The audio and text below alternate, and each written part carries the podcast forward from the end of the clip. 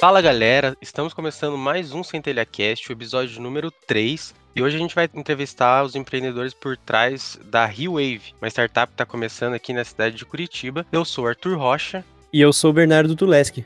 E esse é o Centelha Cast. Sejam muito bem-vindos, Alexandre e Luciano. É um prazer recebê-los em nosso podcast e contar um pouquinho mais sobre a história do empreendimento de vocês. Obrigado pelo convite aí, Bernardo e, Tuca. Então, meu nome é Alexandre Tortato, né, tenho 28 anos. No meu lado profissional, eu já passei por algumas áreas de, de projeto, de desenvolvimento de pessoas.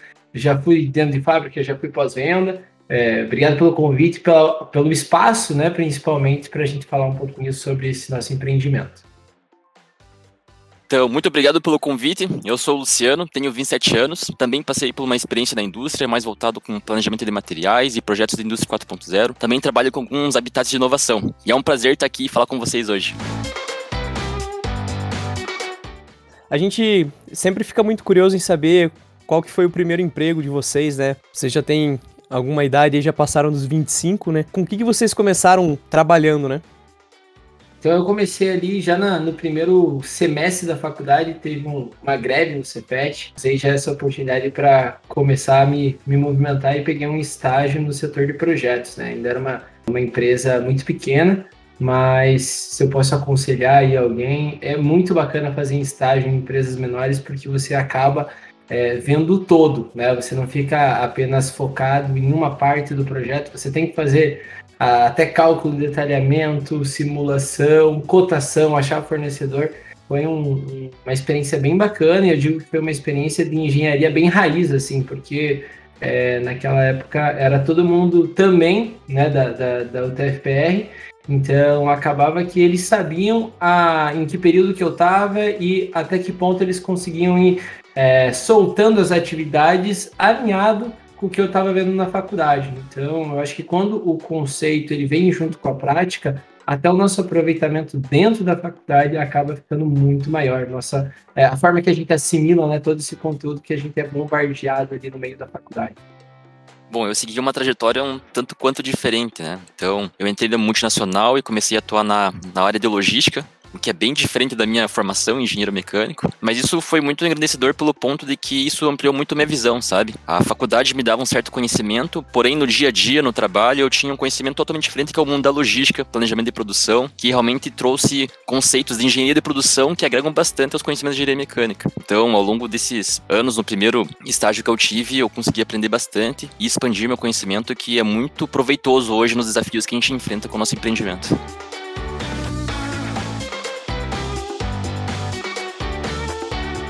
Uma coisa que a gente sempre é, fica curioso em saber, quando, principalmente quando vem sócios aqui, né? Como vocês se conheceram? Como que foi essa, esse primeiro encontro? Deu liga, não deu liga? Conta pra gente. Para contar essa, essa história, a gente vai ter que é, voltar alguns anos atrás aí e colocar o, o, nosso querido Ciências Sem Fronteiras aqui no meio dessa história. Então, ali mais ou menos é, um mês antes de realmente a gente embarcar para Ciências Sem Fronteiras, eu tinha como destino a Austrália e o Luciano também. E aí eu acabei vendo no edital lá que tinha, tinha uma pessoa do Cefet que também estava indo para a Austrália, para a mesma cidade, para Sydney, para fazer esse, esse intercâmbio de um ano e meio.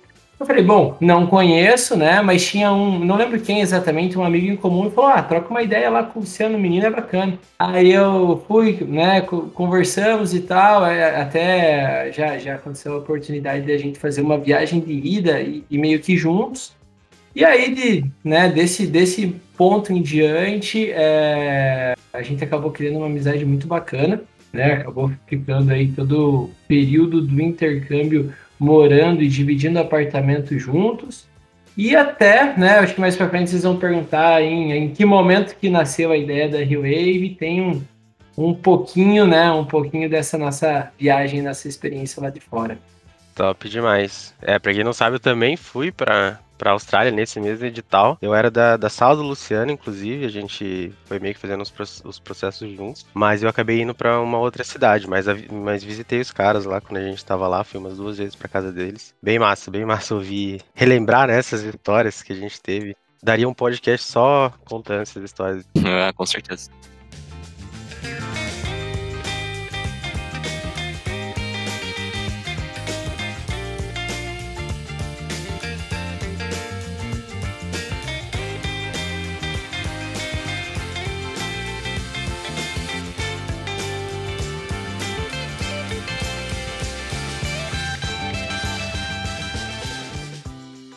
Eu queria entender o que, que significa o, a empresa de vocês, né? A Rio Wave. Como a gente estava na Austrália, assim, a Austrália é um país muito sustentável. Isso foi algo que realmente motivou a gente a ter ideias sobre isso durante esse período que a gente estava lá. A gente, durante o período da Universidade Tecnológica de Sydney, a gente passou por um período de imersão mesmo no inglês, em que a gente era bombardeados com assuntos de sustentabilidades, entender como empresas funcionavam e como elas tinham esse, essa estratégia dentro da empresa delas. Isso meio que foi levantando a bola, assim, pra gente. Pô, isso, esse é um ponto realmente que não é muito explorado no Brasil e realmente falta um, um quê de tecnologia, um pouco de design, para desenvolver uma ideia, um, empreendedor, um empreendedorismo que realmente traga esses, esses elementos.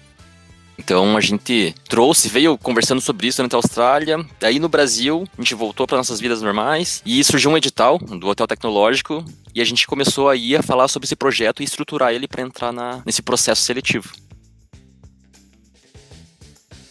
É, eu acho que o que dá para acrescentar também que a, a, a, experiência da Austrália, ela, ela trouxe, ela, ela mostrou, na realidade, para a gente uma forma de viver mais em harmonia com o meio ambiente, né? Então, eles têm um respeito, assim, muito grande pelas praias, pelas paisagens.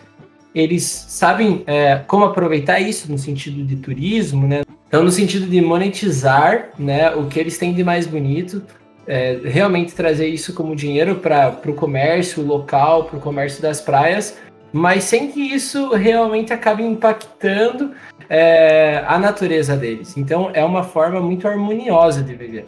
Sabe? Então, a gente tentou né, trazer isso para cá. E quando você volta para o Brasil, tu que deve ter passado por isso, realmente é um choque, né? Você volta um pouquinho para essa selva de pedra, né? Mas essa, essa, essa vontade né, de fazer diferente, ela, ela não morreu e, e, na realidade, ela só foi ficando um pouquinho mais forte.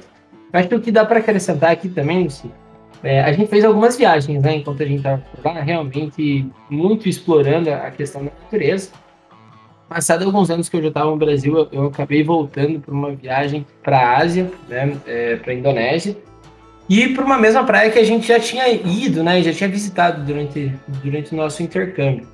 E quando eu cheguei lá, fui fazer alguns mergulhos, foi é, chocante a quantidade de plástico que tinha nas praias que eu tinha visitado antes, isso lá na Indonésia, e nos mergulhos que a gente já tinha feito é, alguns anos antes.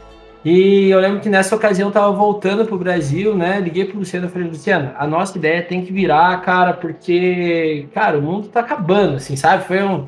Foi meio que um manifesto, assim. Falei, cara, a gente tem que tentar fazer realmente a diferença. Porque tá rápido o negócio. Então, e aí, né, uma vez que a gente começou a realmente parar de falar, um dia vamos ter uma ideia, não, vamos sentar aqui vamos começar a fazer, vamos amadurecer isso. Meio perdidos até então, né? Eu acho que o primeiro edital que apareceu, que foi até uma forma, acho que esse é um, um negócio legal de comentar, gente, que os editais eles acabaram nos ajudando em organizar algumas ideias, porque você tem que é, sentar e escrever muita coisa, ou escrever, ou fazer um vídeo, seja qual, qual for a forma de comunicar, mas é, ele acaba ajudando a você debater com o seu sócio, debater com quem seja, aquilo que você tem como ideia e organizar aquilo em diferentes segmentos, seja em mercado, seja em produto, seja em grau de inovação. E eu acho que o, o, esse edital da, da UTF foi o primeiro que começou a dar esse pontapé de partida na nossa organização como business. Ficou claro, né, da onde que veio a inspiração de vocês, de onde veio a amizade e a inspiração para a ideia, né? Mas queria saber assim, qual que é realmente, de fato, a ideia de vocês, o business de vocês, é, qual que é a proposta de valor que vocês querem é, entregar para o cliente de vocês, qual que é o produto de vocês, né, a marca, enfim. Então a ReWave, ela é uma empresa que ela entrega soluções sustentáveis. Para não ser tão amplo assim, hoje a gente definiu nosso roadmap que a gente vai começar a entregar soluções à base de plástico reciclado. Então, os produtos que a gente entrega hoje são produtos que unem a engenharia e o design e tem o plástico reciclado como matéria-prima. A grande proposta hoje é realmente atender a demanda de um setor de arquitetura, engenharia civil focando um pouco nos setores de casa e decoração, moveleiro, para que a gente consiga entregar vários valores para o nosso cliente. Com a união de design e engenharia, a gente consegue entregar com essa matéria-prima plástico reciclado liberdade criativa, qualidade e atrelada também à sustentabilidade. Então essa é a grande proposta de valor da Wave, assim, de uma maneira bem macro, sabe? Pensando no cliente de vocês, a, a, jornada dele seria mais ou menos de que forma, assim? Como que eles entrariam em contato com vocês? Os produtos seriam é, personalizados ou é uma coisa de prateleira que vocês vão ter o estoque de vocês lá e o pessoal vai comprar? Como que funciona isso? Também, depende, depende um pouco de, de qual nicho a gente está falando, mas quando a gente olha os nossos produtos, a gente tem a ideia de resolver problemas, né? Então, a sustentabilidade, ela já parte daqui, a gente não vai colocar um produto no mundo que ele não tenha, que amanhã ou depois ele perca a utilidade dele e ele tenha que ser descartado é, novamente, entende? Não, isso não seria sustentável. Então, a primeira coisa é resolver problemas. Quais problemas a gente está resolvendo? E aí eu acho que o Lúcio vai contar como a gente resolve esses problemas em interface com o cliente, colhendo a opinião deles e, e trazendo eles para dentro desse, é, desse storytelling ou desse processo. Então a gente tem um processo de cocriação com os nossos clientes. Então, através das nossas mídias, a gente segue um, podemos falar de storytelling ou alguns estágios para desenvolvimento desse produto. Então, a gente, primeiro, em primeiro momento, a gente enuncia cinco problemas em que o nosso cliente se identifique. Então, ele pode fazer uma votação ou preencher um formulário depende do quão engajado ele está com aquele problema. Então, a partir que a gente enuncia, digamos, cinco problemas, um problema é definido. A partir que esse problema é definido, como a Alexandre disse, a gente vai partir para uma, uma fase prévia aqui das possíveis soluções. Então, aqui a gente entrega para o cliente através das nossas mídias sociais, ó, esse foi o problema definido, a gente vai começar a fazer alguns croquis, alguns rabiscos, alguns possíveis produtos que atendem esse problema, uma solução prévia. Então aqui como se fosse uma matriz morfológica, uma matriz com vários croquis, a gente vai entregando, vai publicando isso, eles vão fazendo uma votação. Ó, esses 10 croquis, os três mais votados foram esses três produtos. Então a gente pega esse desenho, a gente passa para a renderização, a gente coloca lá no CAD, roda e manda mais uma vez para o nosso público. Ó, desses três produtos renderizados aqui, quais são aqueles que vocês querem ver ser prototipado? Então, uma vez que aquele que é o principal votado, a gente coloca no processo de prototipação. Então a gente entende que ó, a gente tem nossa matéria-prima, beleza? O que, que ela pode entregar? Bom, ela pode entregar um padrão de cores diferentes, ela tem uma capacidade de translucidez, ela pode ser translúcida ou não, se, deseja, se a gente desejar. A gente pode variar na forma, então vamos aplicar isso nesse protótipo. Uma vez que o protótipo é feito, a gente vai e entrega isso para um usuário que a gente vai realmente colocar todo esse, esse desenvolvimento de produto na mão do usuário final para a gente ter aqui uma prova de conceito, né, um proof of concept. Então, uma vez que o cliente final, né, esse usuário, ele experimenta, dá o ok ou não ok, a gente passa para esse produto, caso deu ok para o nosso mix de produtos. Caso não, a gente retrabalha para que a gente consiga realmente entregar essa solução para o nosso cliente final. E por que, que esse processo co-criativo é importante para a gente? Porque hoje, quando a gente fala de reciclagem, ela realmente ela não é efetiva no problema de descarte de materiais. Muitos produtos hoje que são reciclados, aproximadamente 90% de tudo que é reciclado, ele é reciclado para produtos que não vão atender uma necessidade real do, do cliente. Ou seja, são o exemplo clássico são sacolas plásticas recicladas. Basicamente são materiais que são reciclados, pô, muito sustentável, porém ele é utilizado uma ou duas vezes e logo em seguida já é descartado. Ou seja, não é considerado esse ciclo de vida longo do produto para atender uma necessidade do cliente. Então por isso que a gente quer ter esse processo criativo para que a gente consiga, de maneira mais assertiva, entender a necessidade desse cliente e entregar um produto que ele realmente consiga ter um grande período de utilização, para que a gente tire esse plástico e que ele não seja descartado de maneira tão rápida. Eu acho que essa é a grande proposta da cocriação. E aí a gente acaba fechando esse ciclo, porque é, e, só para não sei trazer uma, porque aí a gente está falando de produtos, mas vamos trazer algo um pouco mais palpável para quem está escutando a gente. Então vamos dizer que o nosso problema que a gente foca hoje é home office. Ok, então todo mundo passou por um, um, um shift aqui, né, uma mudança de ambiente de trabalho na pandemia, teve que se reorganizar em casa, o escritório de casa ganhou um pouco de é, um, um, pouco mais de importância e aí é, acaba tendo problema, seja um suporte de notebook, seja a questão de organização de cabos, enfim, N coisas podem aparecer nesse meio. E a gente joga esse problema para o público e vem criando, realmente afunilando para uma solução. Vamos imaginar que ao, ao, final de todo esse processo a gente afunilou numa solução de suporte de notebook com a utilização de plástico reciclado beleza? Com todo estudo é, ergonômico, com todo estudo visual, proof of concept do, do projeto, do produto, beleza. Fizemos tudo isso, agora a gente vai colocar ele para vender. Claro que quem participou e quem co-criou junto com a gente tem condições né, é, um pouco mais exclusivas para adquirir esse produto. Mas a gente está consolidando o mix. E aí a gente começa a falar dos nossos canais de venda. Então, vamos para um site, levamos esse produto que já está. A gente, o que a gente fez, basicamente, escancarou o nosso processo é, criativo, fez isso de uma forma co-criativa com esses parceiros ou clientes, e aí colocou pronto para venda no site. Mas a gente sabe que tem aquele usuário que não participou dessa cocriação e ele só precisa de um suporte notebook, mas sim, ele tem uma preocupação em relação à sustentabilidade, mas ainda assim preza pela qualidade. E ele vai ser nosso cliente final diretamente comprando do site. Eu acho que um, um segundo caminho que a gente também é, segue por aqui é a questão de cocriação, não só com esse cliente final, mas sim também com designers e arquitetos. Tá?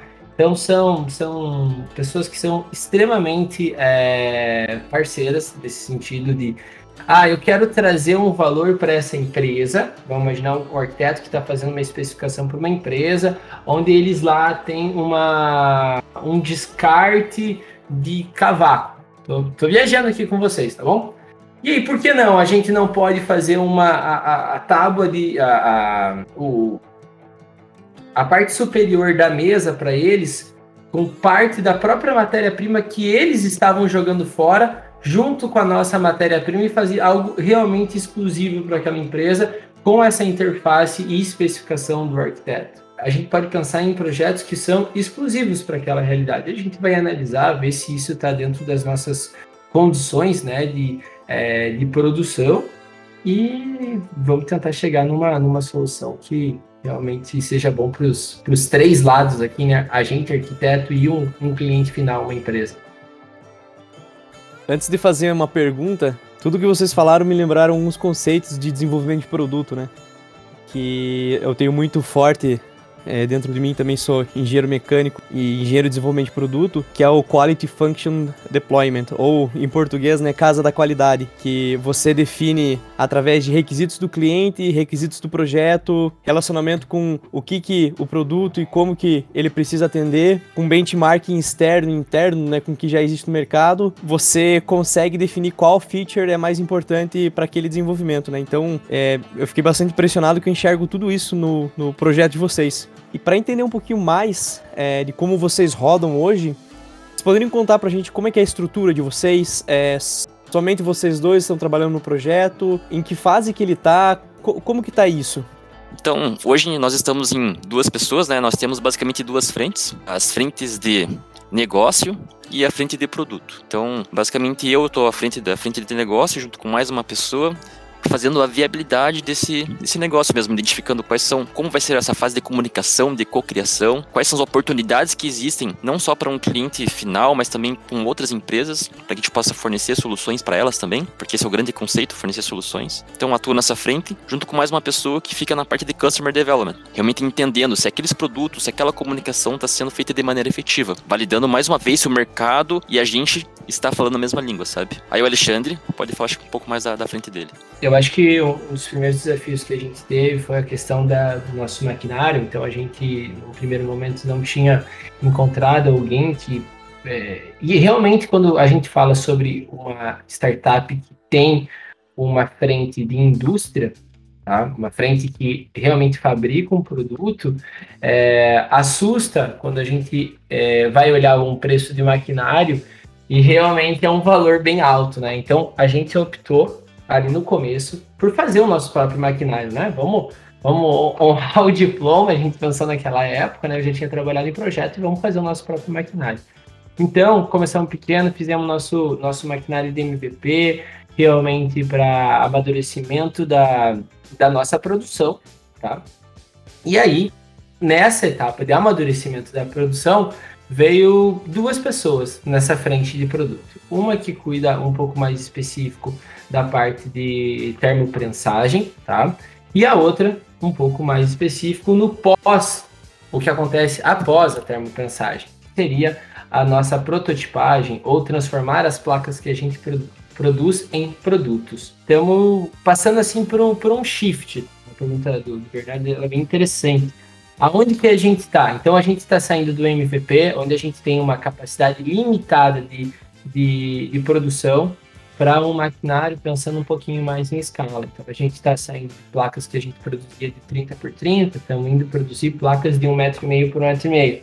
Quando a gente pensa isso em metro quadrado, é uma incapacidade produtiva, realmente é um salto bem alto que a gente está fazendo. E aí a nossa, a nossa previsão aqui até o mês 10, né? Estamos falando aqui no, no mês 8, mais, mais dois meses está com esses maquinários prontos. E aí começamos a envolver já ter operadores, tá? Essa é mais ou menos o, o timing que a gente está. Em relação, não sei se vocês já vão perguntar em relação ao, ao business, né? Esse é mais ou menos o time da produção, mas estamos fechando os nossos primeiros contatos aqui, é, garantindo a, a, nossa, a nossa produção por alguns meses aqui, por alguns semestres, na realidade. Tô vendo que vocês já estão bem avançados, já tem maquinário, o business case tá, parece estar tá bem claro aí na cabeça de vocês, né? Em termos de, de investimento, assim, vocês estão em alguma é, incubadora? Vocês pretendem fazer alguma, algum tipo de rodada no futuro com alguma aceleradora ou algum crowdfunding? Vai que tem algum, né, investidor anjo escutando o podcast aí, quer investir em vocês. Como, como que anda isso? Como o Alexandre falou, a gente está num. A gente está sendo um processo de MVP, né? De amadurecimento do processo produtivo. Então hoje a gente já consegue entregar o valor como MVP, a gente tem nossas placas de 30 por 30 que já está abrindo portas de negócio pra gente. Porém, esse grande salto que o Alexandre falou desse novo maquinário que a gente está adquirindo vai aumentar a nossa capacidade produtiva em 10 vezes. Então a nossa estrutura de caixa, a partir do mês 10, ele tende a evoluir. Então a gente pretende captar realmente, uma vez que a gente conseguir começar a dar vazão para essa capacidade produtiva e ela começar a se tornar o quê? Fluxo de caixa. Assim a gente começa a ter um valuation bem mais representativo em relação a tudo que foi investido de tempo, em dinheiro, a gente consegue captar assim de maneira mais, mais justa pro valuation que a gente realmente enxerga para Wave, sabe? Então uma vez que a gente consegue ter um, um fluxo de caixa mais gordo, o valor da empresa é maior e a gente consegue captar de maneira mais eficiente em relação ao equity da empresa, sabe? Então a gente está pensando isso. Então, primeiro é consolidar essa capacidade, capacidade produtiva, estabilizar ela, transformar ela em fluxo de caixa, para a gente começar a pensar a como captar dinheiro de terceiros, né? Hoje a gente está no bootstrapping total, mas pensando em crowdfunding, realmente é uma estratégia muito, muito boa porque a gente pensa nisso, a gente quer fazer isso uma vez que a gente consegue consolidar um mix de produtos maior através do processo co-criativo e através desse crowdfunding entregar esse produto para as pessoas que realmente acreditam nesse valor da Wave, né? Em que o poder de compra não é apenas atender sua necessidade, que é um valor muito grande para a gente, mas também é uma responsabilidade social e uma responsabilidade da, com a sustentabilidade, sabe? Então, a gente tendo essa proposta de crowdfunding, a gente realmente quer fazer isso quando o nosso mix de produtos estiver um pouco maior. Eu estou bastante curioso para entender os outros empreendimentos que a gente conversou, o pessoal tem uma loja, alguma coisa física, é, existia já antes da pandemia, né? Pelo que eu entendi, vocês começaram exatamente quando mesmo? A gente, a gente começou antes da pandemia, tá? Mas eu vou te falar que a pandemia ela foi muito boa pra gente, sabe, Bernardo? É isso que eu queria perguntar. Como que foi esse período durante a pandemia? É uma, uma das perguntas que a gente tá fazendo em todos os nossos podcasts, né? Porque é bastante relevante para entender como vocês têm lidado com esse cenário. Agora eu fiquei mais curioso ainda que vocês comentaram que ajudou bastante, né? Se puderem falar um pouquinho sobre isso. É, eu acho que o que aconteceu, assim, pelo menos para mim, eu tinha uma necessidade muito grande de viagens, né, na, na, multinacional, lá trabalhando como instrutor técnico. Então, eu tinha que ir a cada três semanas, a cada um mês, passar duas a três semanas fora. E isso acaba, né, acabava postergando alguns planos e demorando mais para ter algum, algum resultado. Veio a pandemia, acabou a viagem. Então, do meu lado, essa foi uma vantagem. Tá? É, que permitiu que eu colocasse mais foco e mais tempo é, porque não é a mesma coisa. Uma coisa é você trabalhar até as 5 e, e conseguir dar o foco aqui. Outra coisa é você realmente estar tá viajando, estar tá em uma cidade, num hotel e tendo que se deslocar, é, era bem mais complicado. Então, nesse ponto, a pandemia ela veio para frear as viagens e me ajudar muito nesse sentido. Para o Luciano também, já adianta, né? O Luciano acabou tendo um shift de carreira ali que também deixou a, a vida dele um pouco menos caótica. Não vou falar mais tranquilo, Lúcio, vou falar menos caótica que acabou dando a, a oportunidade também de focar. Mas eu acho que a, a, partir do momento que a gente viu que, cara, isso. Porque antes da pandemia era uma ideia, sabe, Mirna? Chegou um momento ali que a gente falou, opa, não é mais uma ideia, né? A gente está se estruturando, estruturando de uma forma que, opa, tá virando empreendimento. E aí a gente entrou, né, é, no hotel e teve que realmente se estruturar em alguns pontos. A gente teve muita dificuldade para afunilar para um mercado, enfim, N dificuldades ali, né? Porque a gente via potencial em tudo. Mas a partir do momento que esse, esse, esse business case começou a ficar um pouco mais redondo, a gente falou, opa, vamos, vamos, vamos colocar atenção, vamos pensar com bastante carinho aqui, que isso aqui pode trazer bastante resultado para a gente. Então a gente, a gente realmente ficou muito arqueaholic na pandemia. E um, um, segundo ponto que eu queria acrescentar é que a partir do momento que a gente começou a colocar mais pessoas para dentro desse negócio, né? Ou seja, chega aí dia 30, a gente precisa pagar elas. Né? Então, é dinheiro que sai hoje, porque a empresa ainda ela não está rodando, é dinheiro que sai do nosso bolso. A gente precisa fazer milagre, né? Vamos dizer assim, precisa realmente tirar o melhor desse pessoal no quesito gerenciamento. Então também foi um desafio muito grande de gerenciar não só do nosso tempo, mas também gerenciar essas pessoas e fazer com que o tempo delas fosse bem investido. Então, a partir do momento que tem pessoas ali respondendo para a gente, não tem como estar tá mais ou menos, sabe? Tem que estar tá 100%. E isso fez com que toda essa engrenagem girasse, certo? Acho um ponto legal de complementar também, que é basicamente a pandemia foi um período que a gente passou por todo o ciclo de desenvolvimento desse processo de criação do, empre do empreendedorismo. Porque a gente estava na fase de ideação, bem no início, e antes da pandemia era muita ideação, muita ideação mesmo. Uma vez que a gente entrou na pandemia e a gente estava no hotel tecnológico da UTFPR, a gente começou a ser cobrados para que a gente comece a estruturar a como colocar isso em execução. Então foi um ponto bem forte que a gente conseguiu realmente no momento em que há necessidade de planejar como colocar essa ideia em ação, com um tempo disponível agora dentro desse período de pandemia em que a gente realmente tinha que ficar recluso na nossa casa. Então acho que isso foi bem legal. Eu vi que o, Lúcio comentou sobre o hotel tecnológico. Eu acho que é um ponto legal pra gente tocar, já que a gente tá falando de, de uma startup. Isso pode ser bastante útil para alguém que tá ouvindo a gente. Então eu queria que fazer algumas três perguntas aqui, vocês podem revezar aí para responder. O que, que é o hotel tecnológico, né, da, da UTFPR? como que ele pode ajudar num, num, projeto de alguém e como que funciona o processo, né? Se tem algum processo seletivo para entrar, como que funciona isso? O tecnológico ele faz parte do ecossistema de inovação da UTFPR, né? Ele é uma incubadora, então ele tem como principal proposta fomentar esse processo de ideação, trazer para dentro do, do hotel tecnológico toda uma estrutura para ajudar esses empreendedores que estão dentro, vinculados ao TFPR no desenvolvimento do negócio deles. Existem hotéis tecnológicos espalhados por cada Camp, né, do, do Paraná. Então, é, um, é uma estrutura bem grande, não só com essas estruturas separadas por cidade, mas também com comunicação entre todos esses empreendimentos ao longo do, do Paraná, em eventos também clássicos, com vários mentores que ajudam essas empresas a se desenvolverem. Existem duas fases, né, para quem está tá entrando. A primeira é você ser pré-incubado, ou seja, você ainda não tem um CNPJ, você tem uma ideia em potencial ali que você quer trabalhar ela até ela realmente ser é, robusto o suficiente para virar um business. Então você pode, quando você faz o processo para entrar, você tem que ficar de olho no, nos editais, entrar lá no site do CEPET, na, na, na área de, de, inovação e dar uma olhada em qual, quando que vai ser o próximo edital e quais são os regulamentos para você tentar se candidatar. E aí, conforme você pontua nesse edital, é, você pode ser pré-incubado ou incubado. No nosso caso, a gente foi pré-incubado, ficamos mais ou menos um ano ali desenvolvendo o nosso business, realmente amadurecendo esse negócio e recentemente a gente passou de classificação para incubado, justamente porque é o momento que você faz o pedido de CNPJ na junta. É o que geralmente ocorre ao mesmo tempo. Né? Você se denomina empresa e aí você pode ficar mais ou menos mais uns dois anos lá dentro vantagens de estar lá dentro, né?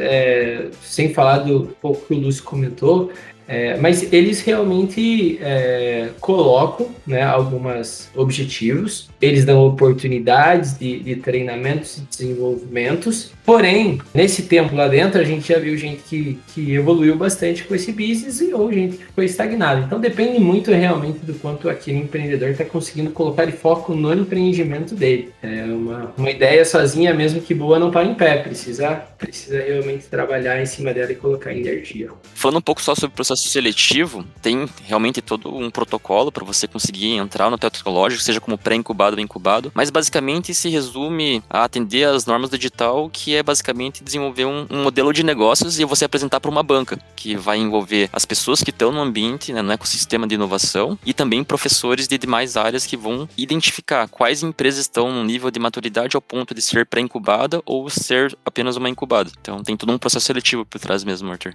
É sempre legal explorar esse, esse aspecto, né, de, de, de jornada, porque nunca é fácil, né? E fazendo um gancho pro Nunca é Fácil, o Arthur tá aí explorando mais os processos que vocês passaram e eu tô querendo saber das dificuldades, né? Minha pergunta é a seguinte: vocês comentaram que não é fácil você ter que tirar do bolso, né? Tem que ter um planejamento estratégico excelente para tirar dinheiro do bolso para pagar os funcionários no final do mês. Eu entendo que isso é uma dificuldade. Porém, eu queria saber de vocês, qual que foi a maior dificuldade que vocês enfrentaram desde o início do negócio até a concepção da ideia até agora? Bom, eu acho que um, um primeiro momento, nossa maior dificuldade foi realmente definir um mercado-alvo. Porque quando você está com um produto que é tão amplo como soluções sustentáveis, ou você fala de, ah, vou desenvolver produtos a partir de plástico reciclado para atender às necessidades do mercado. Quando você vê hoje, parece que todo o mercado tem necessidade de sustentabilidade porque é um driver muito forte de valor para você conseguir diferenciar a tua marca. Então a gente chegou no começo, os nichos são gigantescos. Construção civil tem selos de sustentabilidade muito fortes. Um deles é o LEED, que puxa esse mercado realmente para a questão sustentável, ao ponto de que empresas que têm esses selos sustentáveis terem uma valorização de até 10% de todo o imóvel. Então, esse mercado realmente está indo para esse caminho, puxando também, né, por esse selo LEED. A arquitetura está muito forte para suportar essas construções sustentáveis. Então, é um, é um mercado que tem uma tendência muito forte em consumir produtos sustentáveis. E a gente vinha pensando como atender essa necessidade. Então você tem o setor moveleiro, você tem o setor de revestimentos, você tem o setor de casa e decoração, você tem o setor realmente de produtos para construção civil mesmo, como divisórias. E até a gente chegar numa conclusão de qual mercado atacar, a gente rodou bastante. A gente já saiu de revestimento, entendendo algumas barreiras técnicas. A gente ficou muito tempo querendo fabricar revestimentos, mas a gente entendeu que nesse nível de maturidade do nosso MVP, a gente tinha algumas normas da NBR que a gente teria que atender, que realmente iam dilatar demais esse tempo de estabilização do processo para atender essa norma técnica. Então a gente acabou indo puxado por um edital a seguir na casa e decoração como principal nicho. Então, essa dificuldade se alongou por acho que uns oito meses em definir qual que seria o mercado mesmo. Mas o que deu a gente uma capacidade de se movimentar mais rápido foi nossa estrutura de como a gente começou a resolver esses problemas. Antes era realmente como que a gente vai fazer, a gente ficava com um problema solto por talvez um mês, dois meses, não conseguindo mensurar muito bem os avanços, então acabava se, tipo, se delongando muito a, a resolução do problema. Aí que a gente começou a trazer, né, através da nossa experiência na indústria, metodologias ágeis mesmo para a gente conseguir rodar de maneira mais rápida, definir um problema de maneira bem clássica dentro de uma metodologia, de um framework e ali desenvolver uma solução para ela. E se não conseguisse desenvolver naquele período de tempo, postergar mais um pouco, mas sempre monitorando. Pô, não conseguimos nesse primeiro período de tempo, tem que ser no segundo. Não podemos enrolar muito. Então fica claro ali o quanto um problema sai da tua capacidade de resolução de problema ou não. Então, né, falando um pouco, a gente sempre roda os sprints, né? A gente tem uma metodologia que toda segunda-feira nossos rituais aqui pra gente planejar o que a gente vai fazer, quais são os problemas que a gente tem a atacar, o que a gente espera depois dessas duas semanas de sprint pra gente entender se a gente tá conseguindo avançar ou não. Então, a gente tem esse ritual hoje que a gente traz junto com toda a equipe, que faz todo mundo ficar engajado e atacar os problemas de maneira bem precisa e sempre mantendo a comunicação aberta com o time e tendo outras ferramentas também para solucionar e suportar a solução de problemas, né? Então, a gente consegue ser bem mais rápido, a gente consegue identificar os problemas bem mais simples e entender se a gente está avançando ou não. E assim a gente consegue ter uma, uma agilidade bem maior no nosso negócio. Bem, adicionando alguns, alguns outros desafios aí que eu coloco na parte, eu acho que de parceiros, né? Então, hoje, quando eu preciso, sei lá, preciso de um molde novo, beleza. Abro o meu WhatsApp aqui e já mando, um, mando uma mensagem para tal pessoa e, né, daqui cinco dias o molde está pronto. No começo, você não tem parceiros. E, e, é muito complicado, né? Às vezes é, é, só pedir um molde, mas espera aí, quem que fabrica? Quanto que custa? O que que tá barato? Você não tem a noção. É tipo hoje, né? Eu quero comprar, sei lá, um som novo pro carro. Você, no primeiro dia de pesquisa, você não sabe o que é barato, o que é caro, o que é bom, o que é ruim. Agora, daqui 10 dias de pesquisa, você já sabe o que está valendo a pena, o que não está. Então, nessa evolução, assim, nesse desenvolvimento de parceiros, é, foi mais ou menos por aí, tanto no quesito de maquinário, né, que foi um baita parceiro que a gente conseguiu entrar, a, encontrar pelo caminho, mas também é, no quesito de ferramentas e até do ponto de vista de áreas que a gente não conhecia tanto.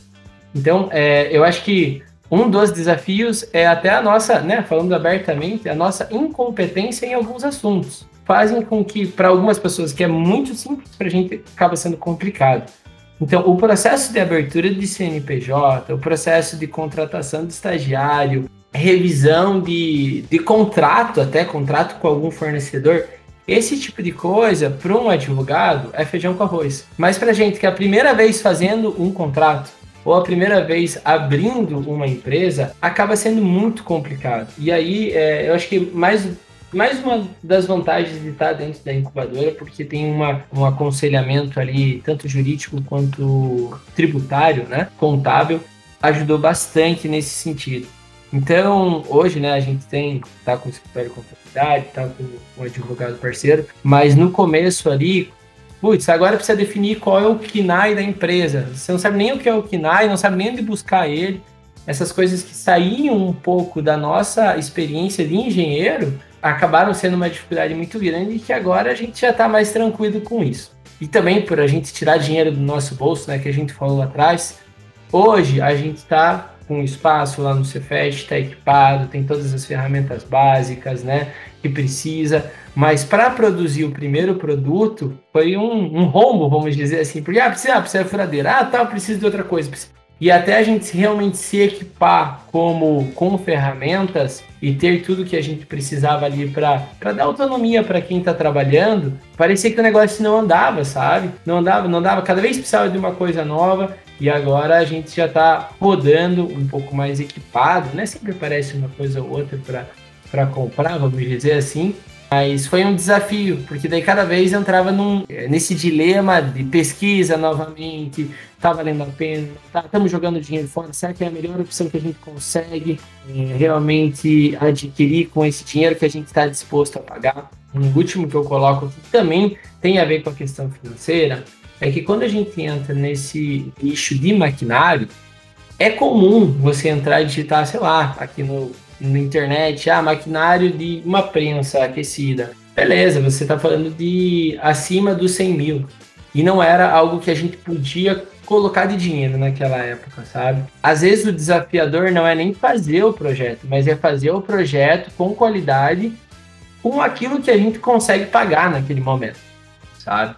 Então aí também foi um desafio bastante grande de, beleza, a solução trivial eu não consigo pagar, mas o que, que eu consigo quebrar a cabeça aqui para transformar esse projeto, não abrir mão da minha automação, por exemplo, mas transformar ele em algo mais factível com o dinheiro que eu tenho. Queria somar um último, que é um, um desafio geral, assim, na questão de trabalhar com plástico reciclado.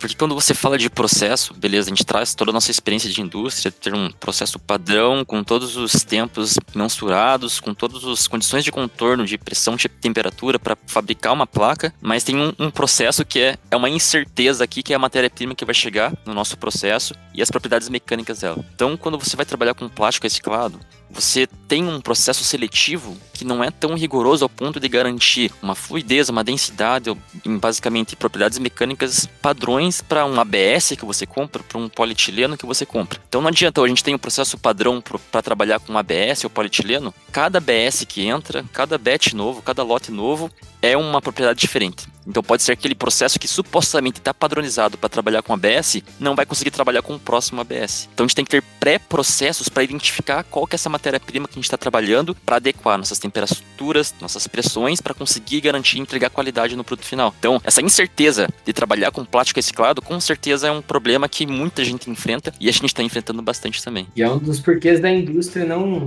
querer né, trabalhar em plásticos já pós-industriais. É por isso que tem essa falta de você ter produtos que são desenvolvidos a partir de plástico reciclado e que são bens duráveis. Que é complicado você estabilizar e entregar um produto realmente de alta qualidade com plástico reciclado, porque o teu processo tem que ser um tanto quanto flexível para você conseguir absorver essa matéria-prima que tem incerteza nas suas propriedades mecânicas, sabe? Então essa é, é, um, é um grande problema, assim. O ágil ajuda a gente pra caramba. Nossos frameworks de problem solving que a gente tem de experiência da indústria também ajuda bastante, mas é um desafio. É sempre, pô, quando envolve materiais, né? Tanto que é uma competência que o Alexandre e eu a gente não tem tanto, a gente tem que chamar o professor e, e ver o que está acontecendo. Muitos problemas ocorrem com polímeros, é, é, incrível, assim. E quando envolve plástico reciclado, fica um desafio bem, bem grande, assim, pra gente.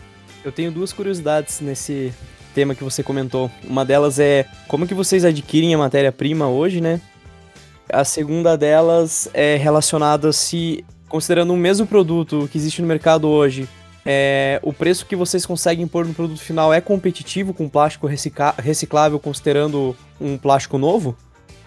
Então, hoje a gente adquire essas, esse plástico reciclado de recicladoras mesmo, né? Eu diria para você que você conseguir plástico reciclado hoje é como se fosse aquele programa do History Channel lá, como que é? Caçadores de Relíquias. Cara, é, complica é complicado, cara. Porque tem ABS, tem policarbonato, tem PAD, mas aí tem PAD com fluidez X, Y, Z. Aí tem uma cor, não tem outra, tem o transparente, tem o preto. Então, pensando nessa liberdade criativa que a gente quer colocar para o nosso cliente final, a gente tem que caçar realmente as cores, as propriedades mecânicas, os tipos dos plásticos que estão disponíveis. E isso faz com que a gente fique em contato constante com as as recicladoras para entender, opa, entrou algum lote de policarbonato transparente, por exemplo? Então a gente tem esse, esse contato com eles, mas são as, as recicladoras os principais contatos de fornecimento. Então, acrescentar algo que, que, que o Lúcio comentou, é que não só a gente quer ser sustentável ambientalmente, mas também socialmente. Que é isso. Pagar o preço justo, tá? Se chama né, fair trade pelo, pela essa matéria-prima. Então, a gente tem hoje né, a figura do, do catador lá na rua, onde faz essa seleção, passa de, né, de, de lixeira em lixeira, é, realmente fazendo esse trabalho de reciclagem.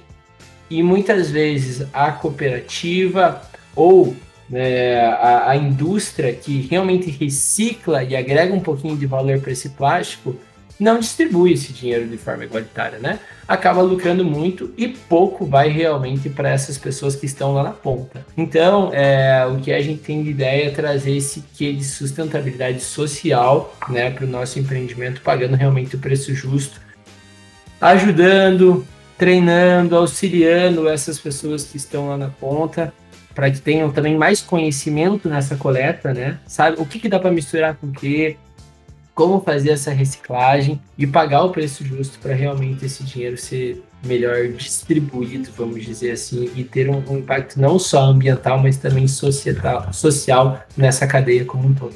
Bom, com certeza há uma diferença enorme entre o, o preço de um plástico virgem, né, que é produzido em massa, e um plástico reciclado, né? Porque você uma grande cadeia por trás da, da coleta do plástico e de separação, então você tem outros processos envolvidos. Mas a gente consegue ser competitivo sim, não só pela questão de que a gente não está estritamente brigando por custo, mas sim por diferenciação, é a nossa estratégia. Então a gente consegue entregar um valor diferente para o nosso cliente. Então a gente hoje conseguiria ter um preço igual a um plástico que é, tem como matéria-prima plástico virgem? Um produto que tem como matéria-prima plástico virgem? Sim. Nós não fazemos?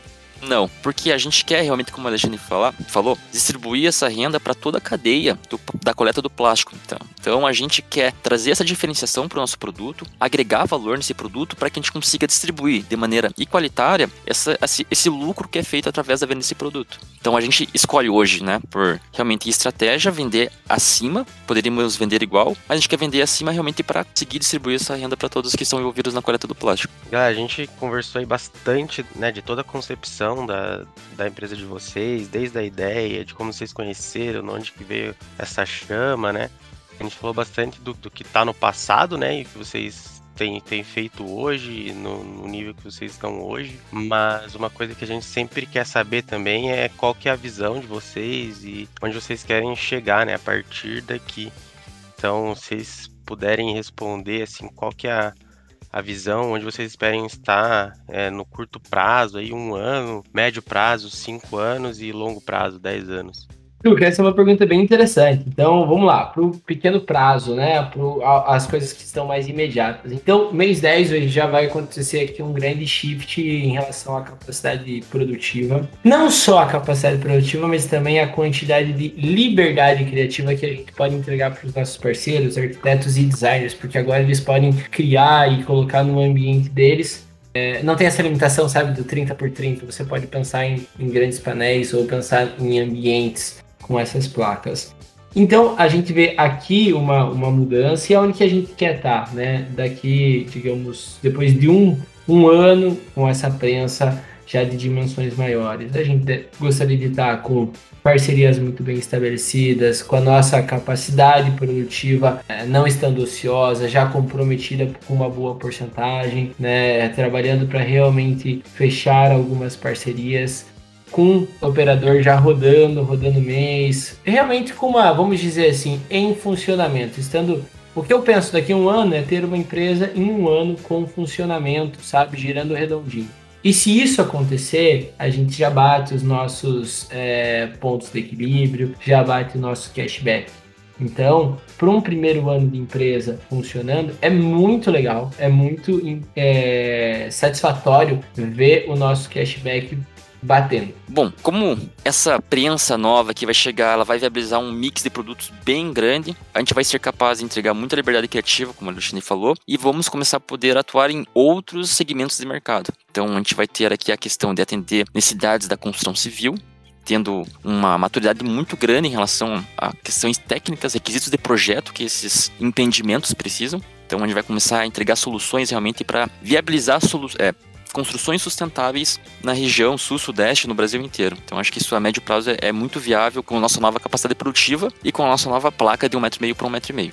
Além disso, o crowdfunding também vai ser muito possível, mais uma vez viabilizado pela capacidade produtiva. Então, a médio prazo, com certeza, nós vamos fazer crowdfundings para fomentar ações específicas de coleta em locais que estão vulneráveis ao descarte de resíduo plástico. Então, a gente vai ter, por exemplo, iniciativas para realizar coletas podemos dizer na Praia do Rosa, na Ilha do Mel, quem sabe na Amazônia. Então, são locais que a gente vai querer explorar a questão de, beleza, temos pessoas que estão engajadas com o nosso negócio e agora vamos começar a olhar um pouco mais para trás da cadeia. Não só uma plástico reciclado que chega ao nosso processo e a gente transforma em produto, mas sim como que esse plástico reciclado chega pra gente. Então, quando a gente começa a fomentar essas ações de coleta, a gente começa a trazer um conceito um pouco mais interessante para essa origem do plástico. A gente começa a certificar a origem do plástico do produto que a gente está fabricando. Então, a gente pode pensar, por exemplo, um produto aqui que foi, mais uma vez, né, coletado, por exemplo, com plásticos da Praia do Rosa. Bom, que conceito que ele traz, né? Como que isso influencia no design desse produto? Então, acho que essas ações de crowdfunding para a gente fomentar coletas específicas vão ser muito mais recorrentes em a médio prazo. E vai trazer um pouco mais de, de sentimento em relação à origem desse, desse plástico, como ele impacta o resíduo, como esse resíduo impacta no, no meio ambiente. A gente começa a trazer um pouco mais a responsabilidade social ao nosso cliente. E eu acho que isso é algo que se flash também, sabe, a longo prazo. Porque quando a gente fala hoje da questão de consumo, bom, consumo é um ato de poder. Quando você consome, você decide consumir de uma marca, você tá ou não fomentando todos os valores e a missão daquela empresa. Será que a gente sempre se atenta a isso quando a gente faz, tem um consumo de um produto? Quando eu consumo de um X, de um país que é de, da Europa, um asiático ou da América do Norte? Então acho que essa questão do, cara, o seu capacidade de consumo é um ato de poder, você tem que começar a pensar, a gente tem que começar a transformar essa questão da relação do consumo. Eu tenho uma responsabilidade social quando estou consumindo, eu tenho uma responsabilidade com a sustentabilidade quando estou consumindo. Então a gente conseguir mudar esse, esse mindset por trás da capacidade de consumo, eu acho que a longo prazo é uma missão bem interessante para a Wave, para que outras soluções sustentáveis também possam ser viáveis, para que esses fatores na tomada de decisão de compra elas sejam mais ponderadas pelo cliente final. Então acho que a longo prazo eu conseguir mudar a mentalidade das pessoas, acho que é algo muito interessante que a gente vai conseguir realmente fazer com essas ações a curto, a médio prazo. Acho que tudo se constrói para esse, esse, grande ato, sabe? De conseguir mudar o pensamento das pessoas em relação ao consumo. Acho que é uma grande vitória, assim, pra gente quando a gente for pensar nesse, nesse gol aí a, a longo prazo.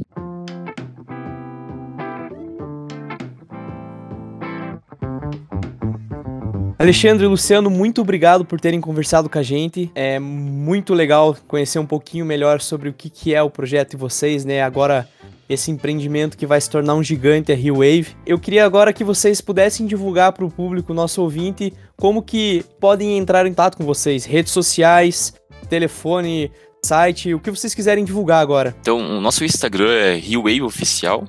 Lá vocês vão entrar em contato com as nossas iniciativas. Hoje o nosso site também está ativo, é o www.riowave.com.br, onde você pode entrar em contato com os produtos que estão sendo desenvolvidos, um pouco sobre a história desses produtos, e são nossos principais links que você pode entender um pouco mais sobre como a RioWave funciona. E o que dá para acrescentar, Luciano, também é para você que é arquiteto, designer e gostou da, da, da nossa ideia, que tem essa, esse viés da sustentabilidade nos seus projetos e quer, de repente, criar alguma coisa em parceria com a gente, co-criar junto com a gente, é, peço para o pessoal aqui do podcast deixar o nosso, nosso telefone ali nas descrições, entre em contato com a gente, a gente vai ficar muito feliz de, de atender vocês.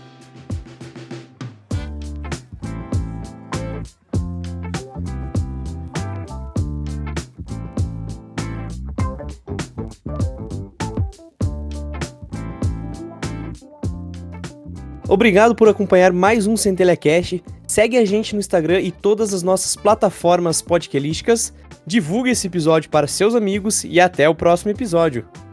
E fiquem ligados aí nas nossas redes sociais, porque o episódio de setembro tá chegando aí e a gente vai conversar com os proprietários de uma produtora independente de animação. Falou! Centelha!